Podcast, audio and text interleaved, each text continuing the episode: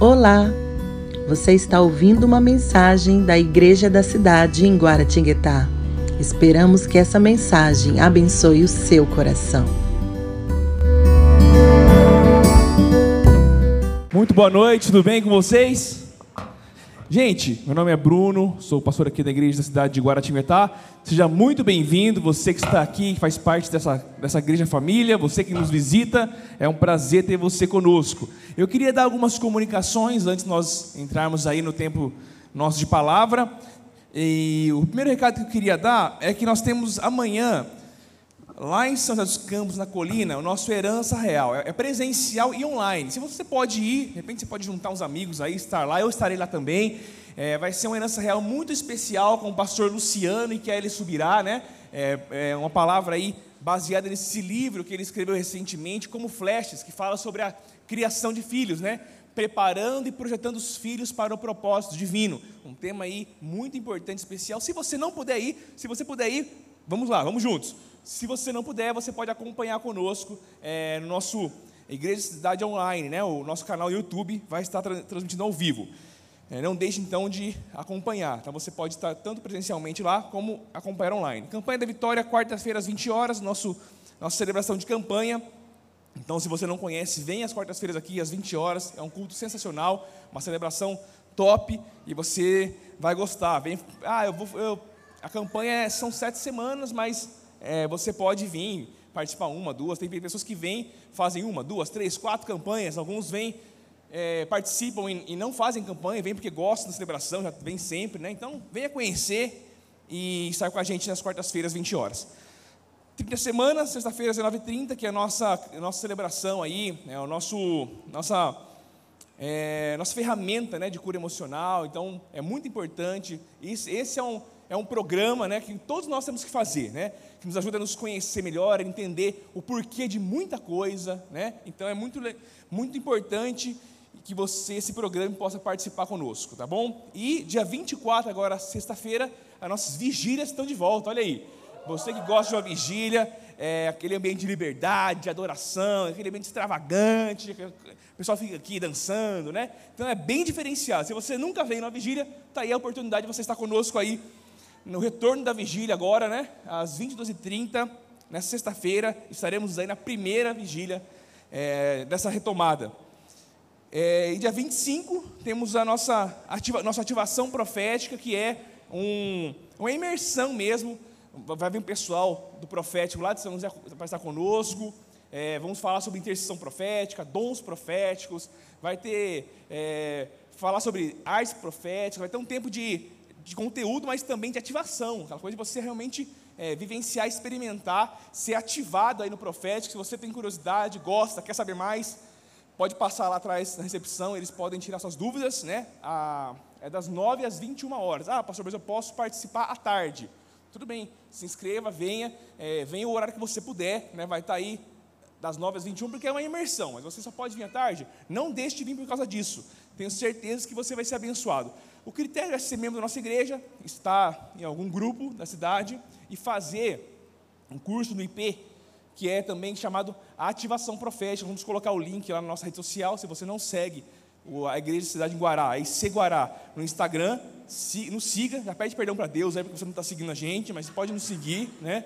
É, e você vai ver lá é, o link que nós vamos colocar para você se inscrever. O, a ideia de você fazer o curso antes é para você não vir aqui já engrenado, já entendendo algumas coisas. Né? Ah, o que aconteceu? O que está acontecendo agora? O que é isso? Não. Então, o curso vai te introduzir, né? a, ativação é, é gratuita, você tem que se inscrever, mas você precisa se inscrever para estar aqui, porque nós queremos nos preparar para receber, né? Então, faça o curso no IP, pelo link que nós vamos colocar lá, e venha participar com a gente, que vai ser imperdível. Gente, vamos lá. Ontem nós tivemos aqui uma, a, a, o primeiro encontro com as famílias que nós estamos é, trabalhando ali do bairro Laria, no Cidade Social, foi extraordinário, foi uma bênção. Tivemos aqui dezenas de famílias, tá aí algumas fotos, né? Nosso time recebeu aí o pessoal, tivemos uma oficina, uma, é, foi uma introdução, né? Um café da manhã top aí. Nossa, eu, eu vou ter que falar de novo aqui. Eu falei de manhã, mas vários bolos top, né? Tipo, tinha um bolo de coco, tinha um bolo de formigueiro, Bolo de, de, de, Não, volta no bolo lá, gente. Quem tirou, quem tirou o bolo aqui? Volta no bolo. É... Tinha um bolo de, de milho, fubá. É, o pastor quase comeu, deixou a família sem bolo. Né? Foi, foi, foi isso que aconteceu. É, então, sim, foi muito bom. Parabéns aos voluntários, obrigado aos voluntários, né? Tivemos aí é, muita interação, dezenas de famílias ajudadas, né? Então, os alimentos que você trouxe, que você nos ajudou, é, foram formadas várias cestas básicas aí que eles levaram. Tivemos kit para as crianças, várias crianças conosco também. Foi muito legal, foi muito legal. Testemunhos, né? Deus fez grandes coisas aqui. E eu queria te encorajar, né? Esse foi o primeiro encontro de muitos que terão. Se você quer se envolver, quer estar conosco, quer ajudar, quer servir, é, tem alguma ideia, vem fazer parte com a gente. Né? Então, temos um time aí, você pode também ir lá na recepção, eu quero fazer parte, eu quero participar, como que eu faço? Nós sempre estamos precisando de voluntários, sempre. Né? Então, é algo muito extraordinário mesmo. Foi só o primeiro dia aí, o primeiro passo de uma jornada que nós vamos ter juntos com eles aí, tá bom? Então, obrigado para você que participou, trouxe alimento, continue trazendo, porque nós vamos aí estar tá caminhando com eles durante 10 meses, né? Então, a sua participação é muito importante, tá bom? E o último recado é um convite, né? Nós temos aqui o nosso ministério de primeira vez. Todo mundo que vem aqui pela primeira vez ganha um presente. Ganha chocolate, ganha café, cappuccino, ganha é, café, café com leite, o que você quiser. Tem várias opções ali, café com avelã, com doce de leite. É uma coisa assim de outro mundo, gente. É absurdo. Então você que está aqui pela primeira vez, você é nosso convidado para ir lá receber esse presente e a gente te conhecer. Tem alguém aqui hoje pela primeira vez? Primeira vez que vem nos visitar? Aí, ó, todas essas mãos levantadas aí, ó, todo o pessoal não vai embora sem tomar um café, sem ganhar um chocolate, tá bom? Então no final você passa ali, ó, lá na escada ali, tem um pessoalzinho ali, você pode tomar um café com a gente. Amém? Tamo junto? Então vamos lá agora, vamos lá agora então para o nosso vídeo introdutório da mensagem.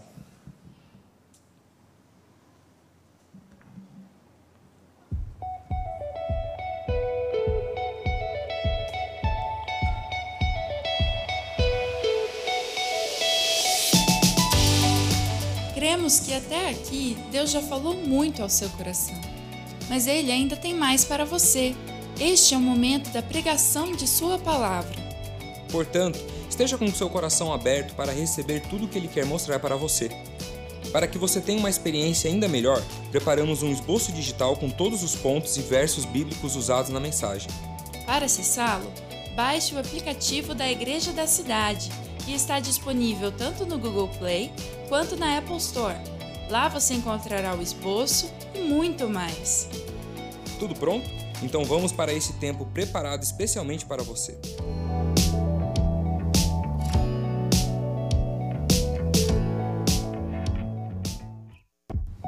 Opa, é isso aí, muito bom.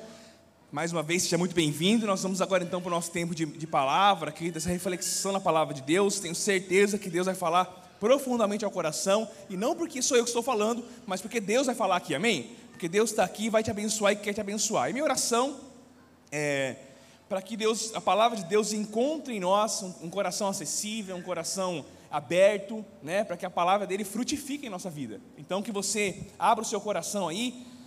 Eu tenho certeza que Deus tem algo especial para tratar com você hoje. Ele já está falando através dos momentos, dos louvores, das, da intercessão, dos dízimos ofertas, mas ele tem mais para nós e, de repente, um versículo, um tópico, uma frase, um ponto aqui é algo de Deus para você, então fique atento. Aliás, eu sempre falo, né, talvez algo que eu nem vá falar aqui, mas que Deus fale diretamente do seu coração.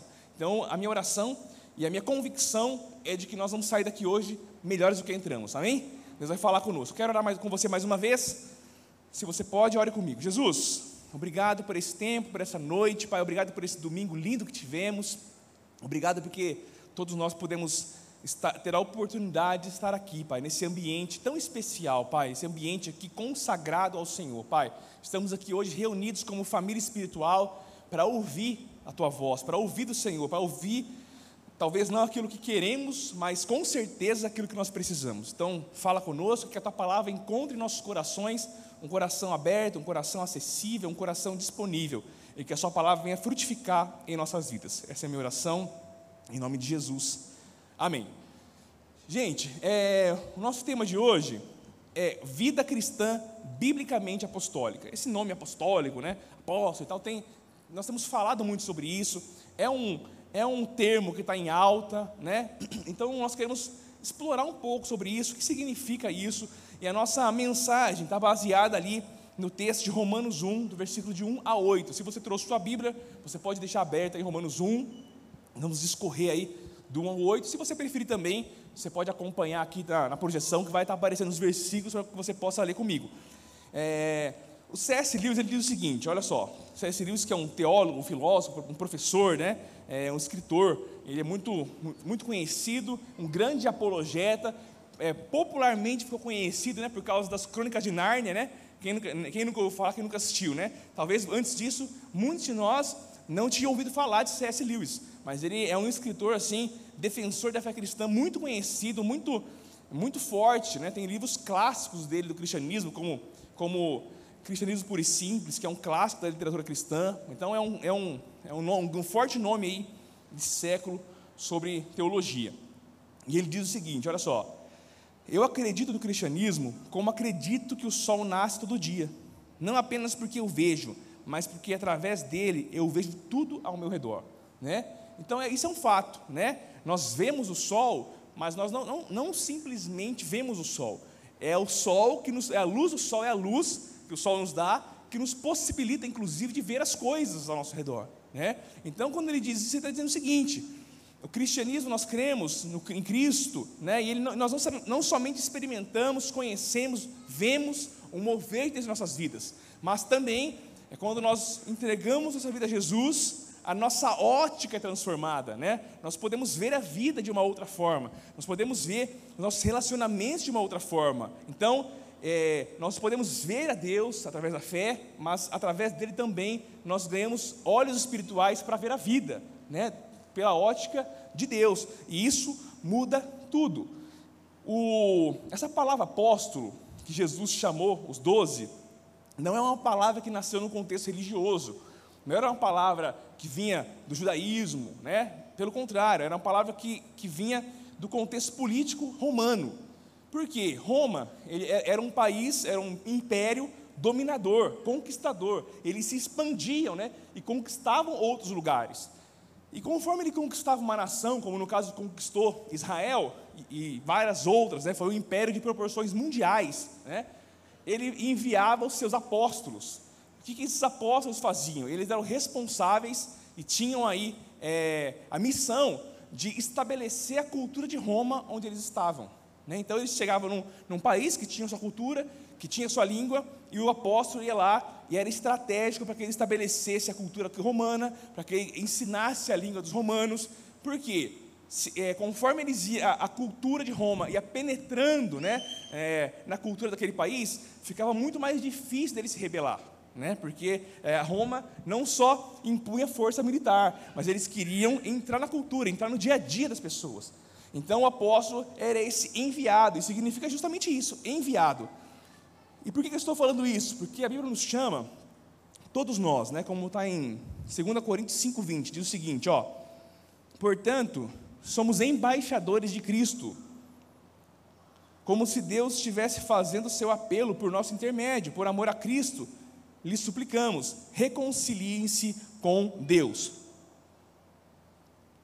Então a palavra de Deus nos chama de embaixadores, que tem a ver com esse contexto apostólico. Todos nós que andamos com Jesus somos embaixadores do reino, representantes do reino. Eu morei um tempo no Japão, eu contei para alguns aqui o meu segredo, né, que eu sou japonês, né, é, muitos não sabiam, foi um choque quando eu contei aqui na igreja, mas estou contando de novo aqui. E eu lembro que eu ia no consulado ou na embaixada, e aí eu cheguei lá, algo me chamava atenção, porque tinha uma placa na parede, assim, bem grande, assim, ó. Você está, era no Japão isso, você está em território brasileiro. Né? Então, quando você pisava na embaixada, quando você pisa num consulado, numa embaixada, você, aquele território, aquele pequeno espaço é considerado um espaço daquela nação que aquela embaixada representa. E de fato é assim mesmo, não é assim. O, o Brasil não chega entrando na embaixada americana assim, não. É, isso é, inclusive é um, é um ato de guerra é uma invasão, como se estivesse invadindo a fronteira de um país. É, e de fato é assim que funciona, que é visto politicamente. Né? Então isso, eu, eu, lembro que eu vi assim, um, uns funcionários japoneses assim, entrando, eles pediam permissão para entrar, e, e, o pessoal deixava e tal. Então era uma coisa assim mesmo, é considerado de fato uma, um pedaço do Brasil ali em outra nação. E quando a Bíblia fala que nós somos embaixadores, ele está dizendo isso, você é representante de um reino, do reino de Deus. Onde você está, o reino está. Onde você está, você está ali para representar um reino. Né? Você está ali para estabelecer os princípios, os valores do reino onde você está. Né? Então nós somos embaixadores. Onde nós estamos, Deus está conosco, o reino está conosco. Né? E nós somos chamados a representar esse reino, a representar esse rei. Você não fala em seu próprio nome, você carrega um nome de Deus em você. Hoje está muito forte essa questão de dessa autonomia, é cada um por si, é cada um no seu quadrado, né? E ai, minha, minha vida é minha e ninguém tem nada a ver com isso, né? A gente ouve muito isso, né? Mas ninguém, de fato, assim, isso não tem nada a ver com o reino, né? Nós somos chamados para ser um corpo e de fato ninguém é totalmente independente. Tudo que você faz impacta alguém, tudo que você faz influencia alguém, né? Se você faz algo errado, a sua família sofre sua família biológica, sua família espiritual. Quando você peca, você prejudica o corpo, né? Por menor que você se ache, né? É uma, uma unha encravada, por exemplo. A Darube está aqui, é, mexe com unha, né? Uma unha encravada, você fica de mau humor, infecciona, dá febre, né? Em algumas pessoas, porque é uma unha encravada, mas é um membro que está machucado, todo o corpo padece, né? Então, não caia nessa de, ah, ninguém tem nada a ver comigo, faço o que eu bem entendo tudo que você faz impacta alguém. Tudo que você faz influencia positiva ou negativamente a vida das pessoas que estão ao seu redor. Né? Então, por quê? Porque nós fazemos parte de um corpo. Né? Nós não somos nem dependentes, no sentido de total dependência, e nem independentes. Nós somos interdependentes. Precisamos uns dos outros. Né? O corpo é isso, é um conjunto de membros que dependem um do outro. Então você, que você entenda isso, né? que é, nós somos um corpo, somos família e precisamos uns dos outros, pertencemos a um reino espiritual. Eu estou falando isso por quê? Porque você está andando com Deus, não tem como, o reino de Deus está em você, o nome de Deus está em você, você representa um reino, quer você queira, quer não.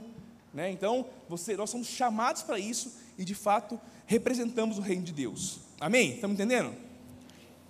Então, quando você se move por uma visão biblicamente apostólica, o que acontece? Né? O que, que isso tem a ver com a nossa vida? Primeiro, você possui claros princípios de identidade. Olha o que diz lá em Romanos 1. Acompanha comigo aí, lê comigo.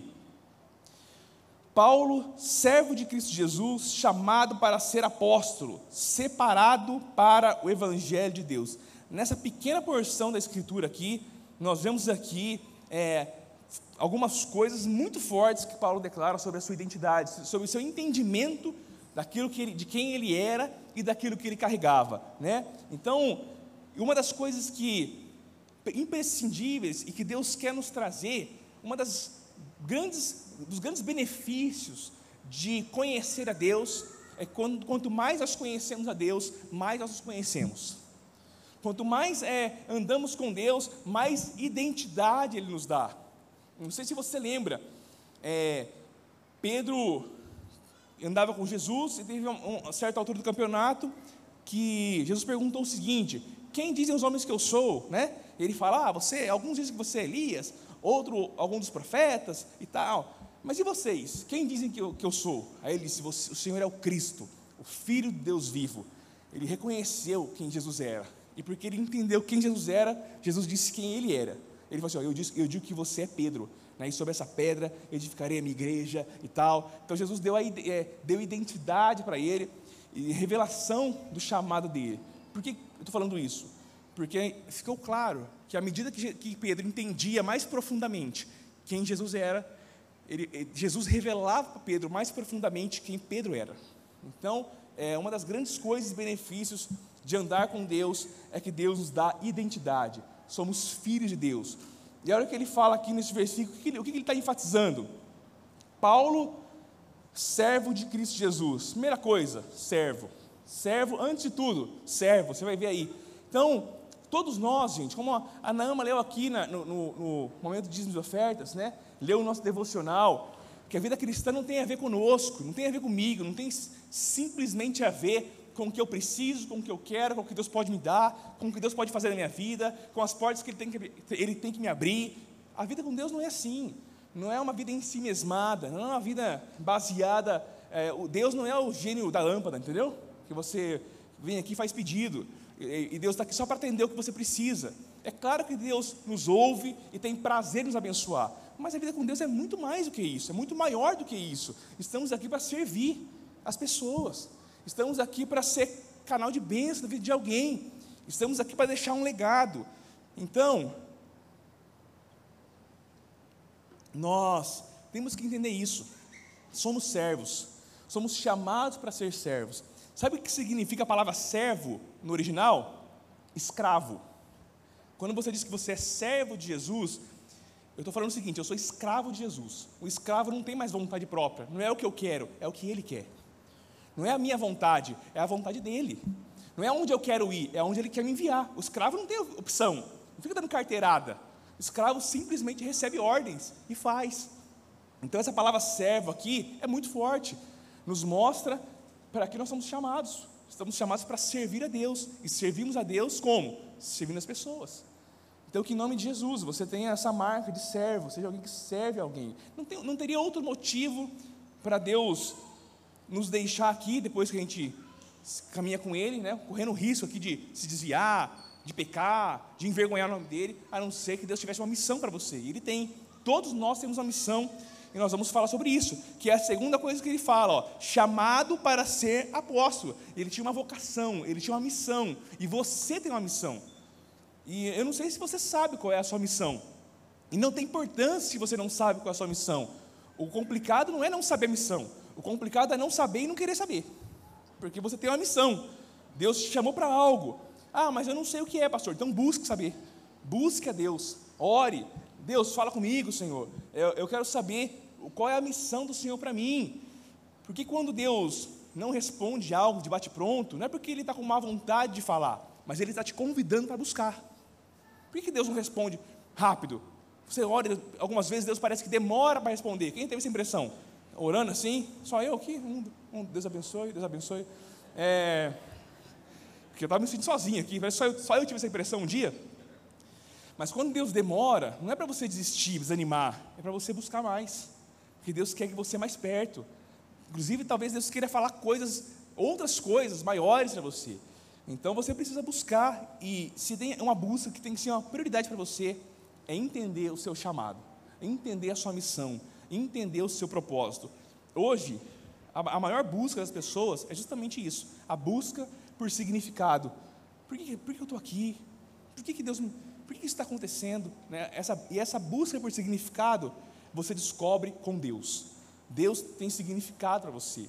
Deus tem um propósito para você.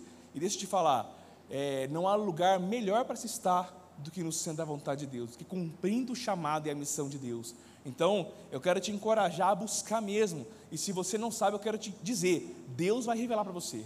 Deus vai trazer clareza de chamado, entendimento, porque isso foi a marca dos homens de Deus e mulheres de Deus. Qual marca? Sabiam de onde vinham, sabiam para onde estavam indo, sabiam por que estavam ali, né? Porque quem sabe para onde vai não anda perdido, não anda batendo cabeça, né? Quem sabe para onde vai, toma as melhores decisões. Por isso que é importantíssimo você estar tá firmado na sua identidade. Então ele era servo, ele, era chama, ele sabia que tinha um chamado, ele era apóstolo, né? chamado para ser apóstolo, mostrava o ofício dele, o dom que ele tinha. Então ele tinha entendimento de quem ele era, do dom que ele tinha. Olha só que forte. E ele, era, ele diz aqui, separado para o Evangelho, ou seja, sou separado, faço parte de um reino eterno. Então, olha nessa, nessa pequena frase aqui, como ele deu uma aula de quanta sanidade, foco, definição, identidade ele tinha. Quem, mais uma vez, quem sabe para onde vai, não anda perdido. É importantíssimo que você busque entender o seu chamado, a sua identidade, a sua essência é, em Cristo. E isso faz com que nós nos, isso nos mantém firme diante das dificuldades, das tribulações. Isso te ajuda a tomar as melhores decisões. Quando você entende qual é o seu chamado, você a, a escolha é simples. Olha, apareceu uma oportunidade aqui. Você sabe quem você é, sabe o reino que você representa, sabe o que Deus quer de você. Você bota na balança. Peraí, isso coopera ou não para o que Deus tem para mim? Já é meio caminho andado, entendeu? Então fica, ah, a gente vê, eu não, não sei para onde estou indo mesmo, e agora? Então, isso te ajuda muito a não andar perdido. Então, primeira coisa, você possui claros princípios de identidade. Segundo, você está firmado em raízes proféticas. Versículo 2: o qual foi prometido por ele de antemão, por meio de seus profetas nas escrituras sagradas. E quando falamos de raízes proféticas, estamos falando da palavra de Deus, né? Porque esse livro aqui, gente, não é um livro de história, não, tá? Tem história aqui, mas isso aqui é um livro profético. É palavra, é, quando a gente fala que é um livro profético, o que eu estou querendo dizer com isso? Isso aqui é vivo, essa palavra de Deus aqui é viva. Ela fala conosco. Deus fala conosco. Deus nos transforma através da palavra. A palavra nos sustenta, né? a palavra nos alimenta, a palavra nos cura. Então, é, estar firmado em raízes proféticas é estar firma, firmado nas escrituras sagradas. Né? Entender que esse é o, isso aqui, gente, inclusive ele, vou até tomar uma aguinha aqui para você, vou, agora o negócio vai esquentar aqui, hein? Olha só, isso aqui inclusive é o que valida ou não qualquer outra experiência, tá bom? Então, ah, Deus falou comigo. Quando você tem um, está cheio da palavra, você tem discernimento. Não, calma aí, mas isso que aconteceu comigo? Isso tem a ver com a palavra ou não? Se sim, grande chance é de Deus. Se não, descarta, não é de Deus. Não, mas isso foi tão forte. Está alinhado com a palavra? Não, então não é de Deus. Sabe por quê? Deus não se contradiz. Deus não fala uma coisa hoje, outra coisa amanhã. E eu sei o que estou falando, sabe? Porque eu liderei juventude muitos anos. E na juventude o que eu ouvia muito é o seguinte: olha só, jovem, tem jovem aqui ou não? É, você perdeu a chance de levantar sua mão, mesmo, mesmo não sendo tão jovem. É, agora todo mundo tinha que levantar a mão, eu sou jovem, não. É, olha que eu ouvia muito, isso aqui é todo dia eu ouvi isso aqui, todo dia. Bruno, Cara, estou muito feliz, estou muito empolgado. Por quê? Deus falou, Deus mostrou a mulher de Deus para mim. Quando era homem era assim, né? Quando era mulher, Deus mostrou o homem de Deus para mim. Mas como assim? Ah, é fulano de tal. Mas, mas como você sabe que é? Não, Deus falou comigo. Aquele é, é a pessoa que Deus que eu tenho para você. Mas me conta mais essa história. Era assim, né? Aí olha a experiência que eu vi uma vez. Isso aqui é fato, acredite ou não, é fato real. Aí a pessoa falou, mas fala mais experiência aí, irmão. Como é que foi essa confirmação aí de que Deus falou para você que aquela menina lá é, é dele para você? Então, olha só, Brunão. Aconteceu assim. Eu estava assistindo o Globo Esporte. Começou, foi, tudo começou no Globo Esporte. Já, já não sei se foi um, um bom começo. Se estivesse orando, já começava melhor, né? Não, estava assistindo Globo Esporte. Aí apareceu o Bebeto. Cara, sabe quanto tempo faz que o Bebeto não aparece na televisão? Bebeto apareceu, cara. Sabe, e o Bebeto ele era camisa sete. Tá, entendi. Aí? Não, aí eu saí de casa, né, depois de ver o Bebeto, aí eu comecei a dirigir assim, eu estava orando, assim, aí ele, aí ele começou a orar. Eu estava orando quando eu dirigia, assim, falando, de, falando da, da, da menina para Deus. Aí quando eu olhei para o céu, assim, uma nuvem começou a fazer o número 7. Assim, eu vi o número 7 na nuvem, assim. E você não, você não vai acreditar, cara. Sabe como termina o telefone dela? Sete. 777, o número da perfeição. Deus falou comigo. Essa foi a conclusão. Mas isso não é o pior. Isso não é o pior. O pior é que na outra semana, Deus mudou de ideia. Já não era mais a outra. Deus falou que a outra menina que era Deus para ele. Ou seja, Deus estava tão confuso, né? Tipo assim, ela, aí confirmou, teve o trabalho de formar o sete numa nuvem para ele. E na outra semana, já não era. Já mudou. Ah, então, cara, Deus falou que a, a pessoa para mim não é aquela lá não, é aquela outra. o que está acontecendo, gente? Então, é, já deu para entender o que estava acontecendo. Né? A pessoa estava forçando ali uma situação para... É, porque uma das coisas mais difíceis de ouvir, né? por isso que a palavra é importante, nem sempre é fácil ouvir a Deus quando você tem uma vontade muito grande envolvida, porque a gente quer buscar uma confirmação do que a gente quer, né? Enfim, Deus não muda. Então, aquilo que ele já falou na palavra, ele não vai desfalar. Ó, oh, Deus falou que eu não tenho que perdoar aquela pessoa. Não, mentira. Ele já falou que você tem que perdoar 70 vezes 7. Ele não vai falar o contrário. Então, eu estou reforçando isso porque, quando nós mergulhamos na Bíblia, nas Escrituras, isso é proteção para nós. Nós ficamos menos vulneráveis a esse tipo de coisa, a esse tipo de de influência das emoções, né, de, de, experiências que muitas vezes não tem nada a ver com Deus, né? que, que são coisas da nossa cabeça, ou que o inimigo lança na nossa mente. Por isso que é importantíssimo nós termos um relacionamento íntimo com Deus através da Bíblia. Amém, gente? Então a Bíblia é, é, é, é alimento para nós. É, quando nós temos a nossa raiz fincada na Bíblia, ela nos sustenta, tá bom? Então, você não vai ficar aí andando é, de um lado para o outro. Se você tiver suas raízes fincadas na Bíblia, você vai ficar firme e vai dar frutos, tá bom? Então que você tenha raízes firmadas na palavra de Deus. Sólidos fundamentos bíblicos. Quando você se move para uma visão biblicamente apostólica, terceiro, você possui sólidas bases de fé. Olha o que diz no versículo 3 e 4. Acerca de seu filho, que como homem era descendente de Davi e que mediante o Espírito de Santidade foi declarado filho de Deus com poder pela ressurreição dentre os mortos, Jesus Cristo, nosso Senhor. Então, é, sólidas, sólidas bases de fé. A primeira coisa que ele fala aqui é sobre o Espírito de Santidade, porque andar com Deus nos purifica, nos santifica. E eu queria que você entendesse algo sobre santidade. Às vezes nós somos muito influenciados pela religião, pela religiosidade, e a gente vê a santidade como uma lista de regras daquilo que eu posso ou não posso fazer. Mas santidade, gente, não tem nada a ver com regra. A santidade está longe de ser pode ou não pode, é, listinha de pode ou não pode. Santidade tem a ver com proteger um relacionamento. Sabe por que, que eu sou casado, né, minha esposa está por aí? Cadê minha esposa, gente? Alguém vai procurar minha esposa? Brincadeira. É, ela está ali na sala. E nós casamos, temos um papel lá assim, ó. É, Bruno agora, casado, tal, data tal, aquela certidão de casamento que vocês têm. E não é por causa desse papel que eu faço ou deixo de fazer algumas coisas, né? Agora você é casado, ó, casado faz isso, casado não faz aquilo, casado faz isso. Não é isso não, gente.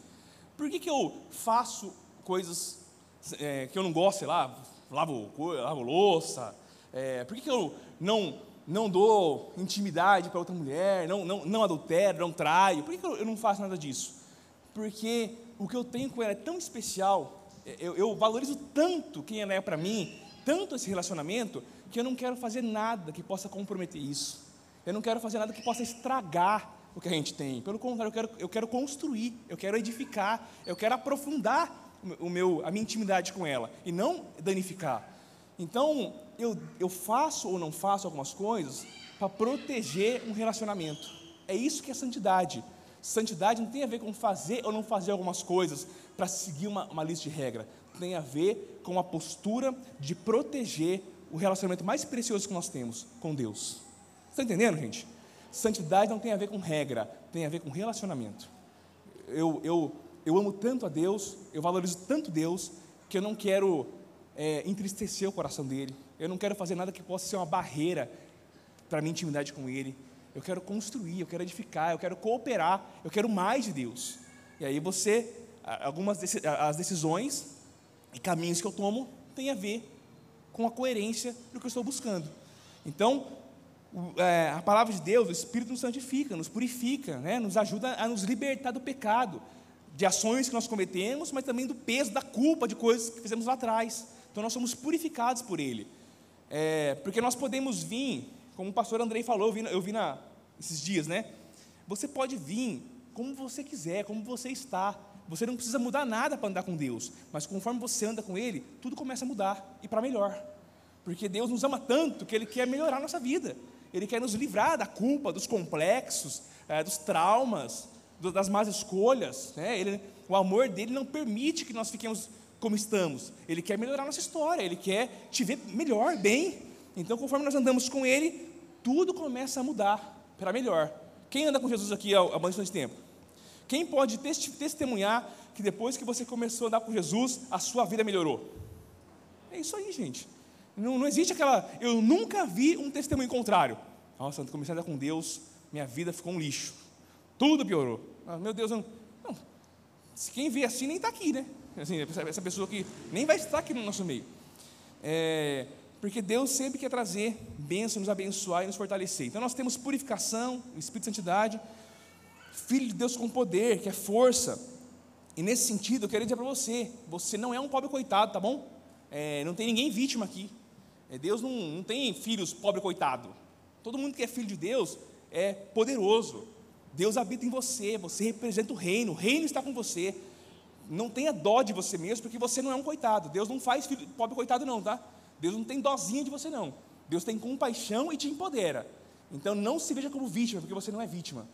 Como, como a senhora falou aqui, tudo é possível ao que crê. Não, não existem limitações para você. Então não se veja como um coitadinho. Deus habita em você. Você pode todas as coisas. E porque não há impossível, não há desculpas. Você pode mudar, você pode crescer, você pode ser um pai melhor, uma mãe melhor, um marido melhor, um discípulo melhor. Tudo pode mudar, tudo pode acontecer porque Deus está com você. Amém? A autoridade, né? Deus nos dá autoridade, você representa Deus.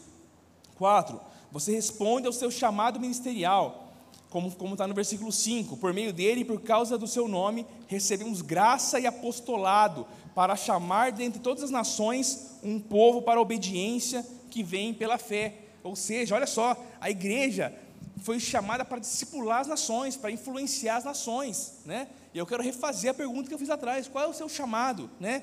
É, o que Deus quer de você. Eu quero assim que você entenda que, quando eu falo de chamado, não estou falando só de, daquilo que vai direcionar a sua vida, um grande chamado, ah, ah é para ser pastor. Não, não, não se limita à igreja, não se limita ao contexto aqui. Deus quer que você influencie onde você está. E tudo aquilo que Deus te chamou para fazer, pode ser pontual, é importante, gente. Né? É, tudo aquilo que Deus te desafiou é um chamado de Deus. Todos nós somos chamados para obedecer, todos nós. Eu, eu tenho uma história que eu vi no livro do Stephen Furst, que ele fala de uma, uma mulher, uma grande missionária, viajava o mundo, sabe, é, fazendo cruzadas e tal. E ela conheceu três crianças, né, de, um, de é, vietnamitas, se eu não me engano, e Deus falou para ela assim, ó, adota essas crianças.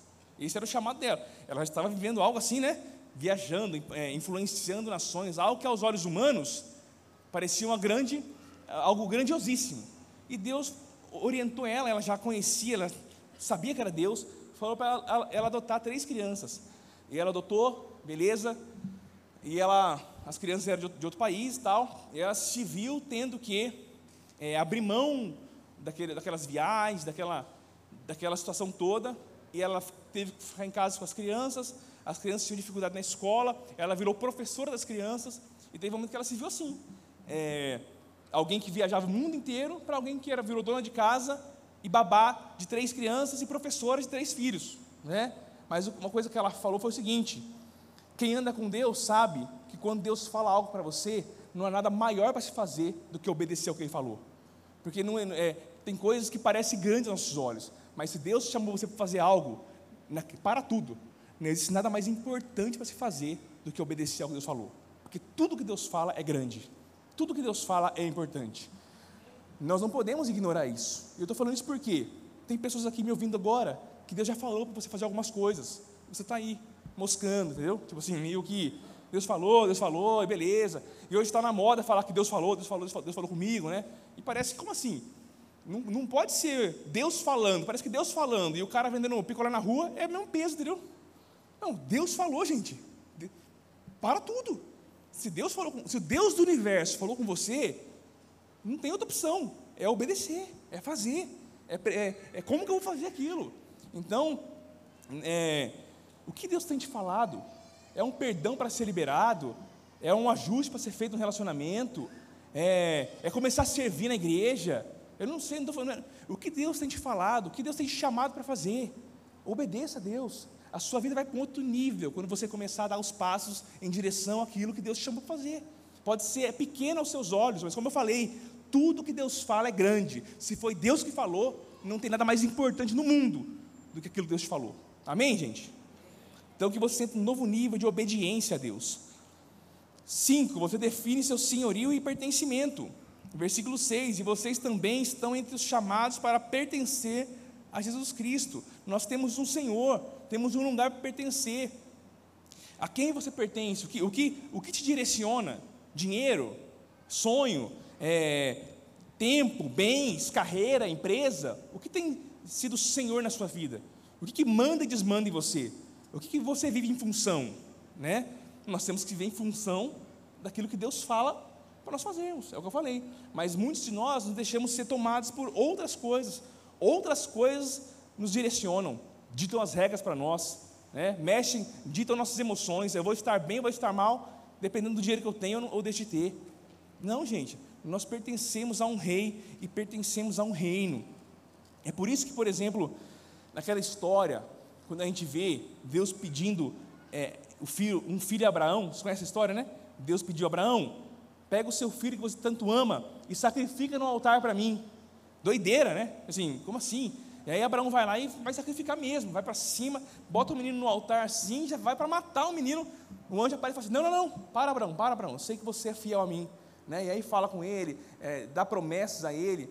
Por que, que Deus pediu o filho a Abraão? Ele falou: O filho que você tanto ama. E por que Deus mandou parar depois quando ele foi entregar o filho? Porque Deus não queria Isaac, Deus queria Abraão. Deus não queria o filho dele, queria o coração de Abraão. Quando Deus nos pede algo, não é porque Deus precisa de algo, Deus quer você. Deus quer o seu coração. É por esse momento aqui, ó, dízimos de ofertas, você acha que tem a ver com dinheiro? Tem a ver com coração, gente. Isso aqui é, é, fé, é gratidão. Por isso que a gente colocou aqui, ó, fidelidade e generosidade. Porque a gente entende que Deus não quer dinheiro, Deus quer coração, Deus quer confiança, Deus quer gratidão. É isso que Deus é, é isso que Deus quer de nós. Tenha, tenha, tenha isso em mente. Sempre que Deus nos pede algo, não é porque Ele precisa de algo, Ele quer você. Ele quer mais de você, Ele quer se conectar mais com você.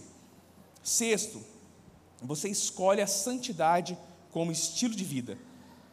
Versículo 7: A todos que em Roma são amados de Deus e chamados para serem santos, a vocês graça e paz da parte de Deus, nosso Pai, e do Senhor Jesus Cristo. Então, os o povo de Deus estava em Roma, é, carta, nessa carta aqui, e, e Paulo fala que eles eram chamados para ser santos. O que significava ser santo em Roma? Era um, é, era um país de um contexto marcados por paganismo, idolatria, imoralidade sexual, né? Tinha inclusive é, cultos, prostitutas cultuais, né? cerimônias religiosas que eram, que eram orgias que aconteciam, hedonismo, né? que é essa busca, esse culto ao prazer. Então, para eles, viver em santidade era viver não sendo influenciado pelos valores de Roma, pela cultura de Roma, pelas ofertas de Roma, mas fazerem escolhas que honravam a Deus. Então, gente, santidade não é algo específico, não é algo pontual. Santidade é um estilo de vida. Tem a ver com as escolhas que você faz todos os dias. Né? É, é ser santo e ter, uma, ter, um, ter um estilo de vida de santidade é ser alguém sem plano B. É só o plano J, plano Jesus. Assim, ó, eu não tenho plano B. O meu plano é, é, é honrar a Deus. Ah, mas é, ó, se você não fizer tal coisa, você vai perder dinheiro, hein? Peraí, honra a Deus? Não, então não é para mim. É, tudo que eu faço, tudo que eu tenho, tudo que eu penso, toda escolha que eu faço tem, tem um propósito: honrar e adorar a Deus. Não tem plano B. Eu não tenho plano B. Então, é isso é viver um estilo de vida de santidade ser alguém sem plano B. O seu plano é só um. Você quer honrar a Deus, você quer amar a Deus, você quer é, tirar um sorriso dos lábios de Deus, né? que a sua atitude glorifique o nome dele. É isso que você quer, é isso que eu quero. E viver dessa forma é escolher a santidade como estilo de vida. Como eu falei, santidade é proteger um relacionamento. Então, que nós possamos ser esses homens e mulheres que fazem o que é certo, não por medo da consequência, mas fazem o que é certo simplesmente porque é a coisa certa a se fazer muitas vezes, inclusive, com prejuízo próprio. Né? É, muitas escolhas que nós fazemos do que é certo, nós deixamos de ganhar algo. Né? É para honrar Deus mesmo, é pela fé. Então, que você possa ser alguém que tenha santidade como estilo de vida. Seja alguém sem plano B. Guarda isso. Você vai lembrar disso aqui, ó. Eu sou um homem sem plano B. Eu sou uma mulher sem plano B. O meu plano é só um: honrar a Deus. Amém? E por último, para a gente encerrar aqui nosso tempo, você passa a viver satisfeito em Jesus. Antes de tudo, sou grato a meu Deus mediante Jesus Cristo. Os agradecidos sempre entram num novo nível de fé. Os gratos sempre saem com algo a mais de Deus, porque os gratos não estão em busca disso, são gratos.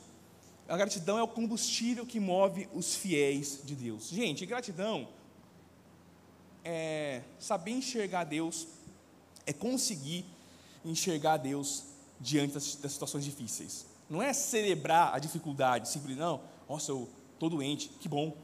Não é, não, não é, isso é loucura, né? Tipo assim, estou feliz de estar doente. Não, mas mesmo em meio à enfermidade, mesmo em meio à dificuldade, mesmo em meio à adversidade, você pode se alegrar, sabe por quê? Você sabe uma coisa, eu estou passando por isso, mas Deus está comigo, eu não estou sozinho. Deus vai me fortalecer, Deus vai me dar vitória. É saber enxergar Deus em às dificuldades que traz gratidão. A gratidão de, em momento algum, estar sozinho. Deus está sempre com você. Isso é motivo de grande gratidão. É por isso que ele fala aqui, ó, antes de tudo sou grato a meu Deus mediante Jesus Cristo. Por que que Paulo foi açoitado, injustiçado, estava preso em Atos 16, é, foi preso lá injustamente, e enquanto ele apanhava e era injustiçado, a palavra de Deus diz que ele cantava louvores a Deus. Por que, Pedro e João, em Atos 3, é, saíram felizes? Que a Bíblia fala assim, ó, que eles foram açoitados porque eram discípulos de Jesus, e olha que loucura, saíram felizes porque foram achados dignos de serem açoitados em nome de Jesus. Doideira, né? Talvez se fosse eu e você falava assim: Meu Deus, como assim? Estou fazendo tudo certo, e agora eu sou açoitado, isso aqui não é para mim mesmo. E já está se lamentando, mas eles conseguiram ser gratos em meio àquilo, por quê? Porque eles conseguiram ver Deus em meio àquilo, porque eles conseguiram perceber a presença de Deus em meio àquilo, e isso muda tudo. Eu para a gente encerrar, contar uma história aqui. História minha. É, em 2013, 2012 mais ou menos, minha esposa ficou grávida. Em meio de 2012, sei lá, é, eu sou meio ruim de data. E aí ela ficou com quatro meses, né? Começou, ela, tinha, ela tem é, ovário policístico, algumas, várias coisas lá. E aí ela conseguiu engravidar depois de alguns anos já, a gente orando por isso, fazendo campanha, e deu certo. Uhul, que festa! Eu lembro que, que quando eu fiquei sabendo da notícia, eu fui numa igreja de um, do tio dela, né? É, que é pastor lá em Minas. Fui lá, fui contar um testemunho na frente da igreja. Gente, minha esposa ficou grávida depois de tanto tempo. Nós oramos e Deus fez um milagre. Aleluia! Uhul. A igreja vibrou, né? Todo mundo, é isso aí e tal. Estou muito feliz e, e enfim, dei aquele testemunho. E aí, em janeiro, em dezembro ela, ela teve alguns sangramentos, nós fomos no médico, uma semana lá. E aí, em janeiro aconteceu de novo. E ela estava tendo muita contração, muita contração. Ela estava de é, 12 semanas, né, 4 meses né, de, de gravidez e tal. E começou a ter contração, era de madrugada. E aí eu corri com ela para o hospital, levei ela na Santa Casa São José dos Campos. Na época eu estava morando lá. E aí chegamos no médico, no hospital. Aí eu falei, minha esposa está passando mal aqui, está sentindo muita dor e tal. Ah, coloca ela na salinha aqui e tal. Cadê o médico? Cadê o médico? Ela falou assim: ah, o médico, então, está na troca de turno. É, o médico foi embora, ainda não chegou outro médico. Eu falei, mas como assim? Você é um hospital? Ele assim, é, que absurdo não ter um médico no hospital. Foi, aconteceu isso. Aí ela ficou lá sentindo dor, mó tempão, a gente orando, Deus, em nome de Jesus, é, não deixa nada acontecer, e profetizando, e declarando, sabe? Eu estava aquela sensação de que parece que Deus não estava me ouvindo orando, não vai dar certo, afinal de contas, eu tive tantas palavras, afinal de contas, é, fulano de tal sonhou que, que, que via ser criança, e não, eu tô, é, vai dar tudo certo. E orei muito, na verdade sim, eu já orava, todo dia eu orava, você sabe aquela coisa de colocar a mão na barriga, profetizar, sabe assim, tudo isso. E aí, aconteceu o quê? Ela teve um parto, né, sem prematuro, nasceu a criança. Eu falei, como assim? O que está acontecendo? Sim, nasceu já morta, né? Porque daquela situação toda. Ela estava com muita dor, ela deu um grito assim. Na hora que ela deu um grito que nasceu, apareceu um médico. O que está acontecendo? Eu falei, agora? Eu assim, como assim? Aí terminou lá de fazer o parto e tal. É, foi, muito, foi um choque, não acreditava, o que estava acontecendo. E aí eu peguei, fiquei muito mal. Fiquei assim, meu Deus, o que, que, que foi isso, Deus? O que aconteceu? E aquelas palavras que eu ouvi lá, aqueles sonhos que eu ouvi, eu fui lá dar testemunho. Que brincadeira foi essa? Assim, eu fiquei nesse nível. Ah, não acredito. É, eu profetizei, eu orei todo dia. E comecei, meu coração azedou, azedou.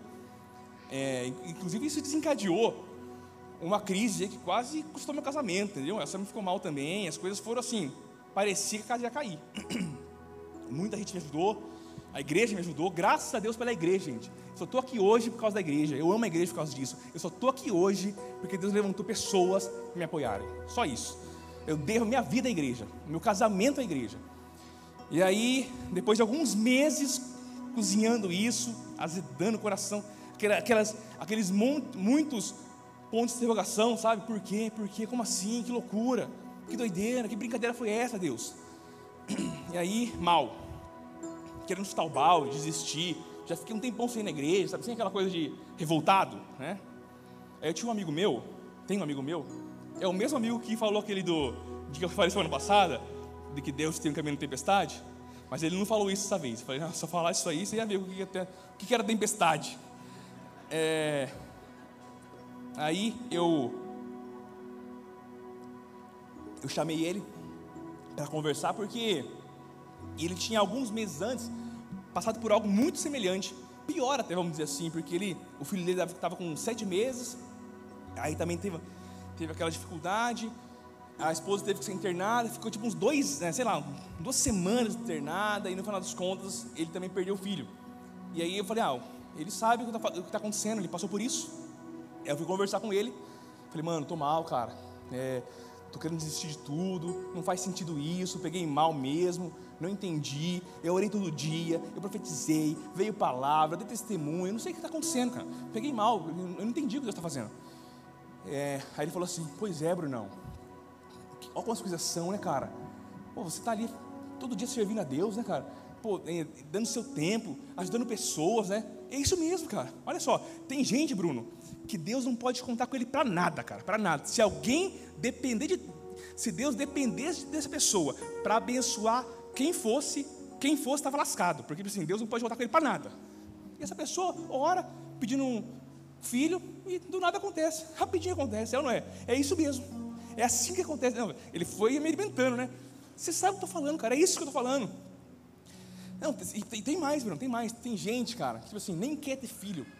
Acontece, tipo assim, fica grávida do nada, aborta uma, duas, três, quatro vezes porque não quer. Aí um dia decide que quer.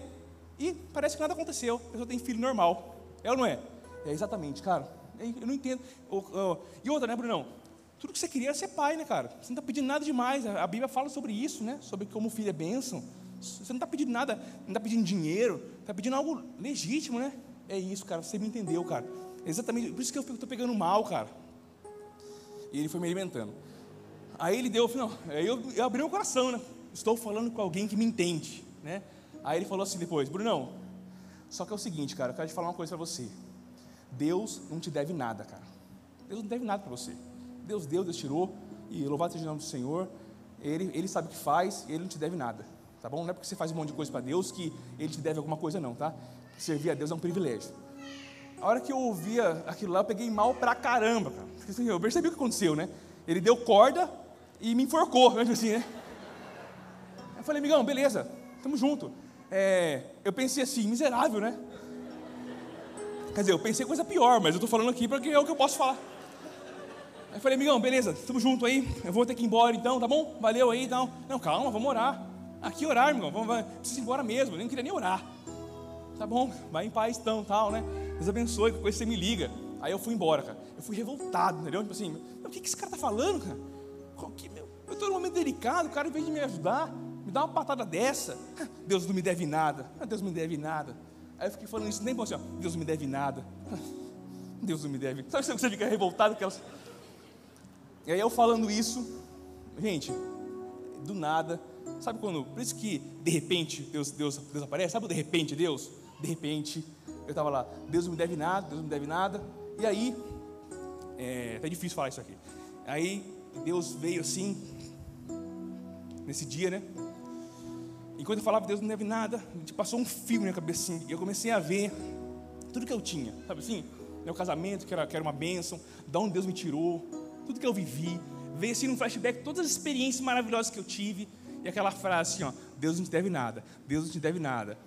E aí, quando terminou aquela, aquilo assim, veio aquela voz e falou assim, filho, olha, olha tudo que você tem, olha um monte de coisa que já aconteceu, olha onde te tirei, olha o seu casamento, olha isso, olha aquilo, e foi assim, mostrando tudo.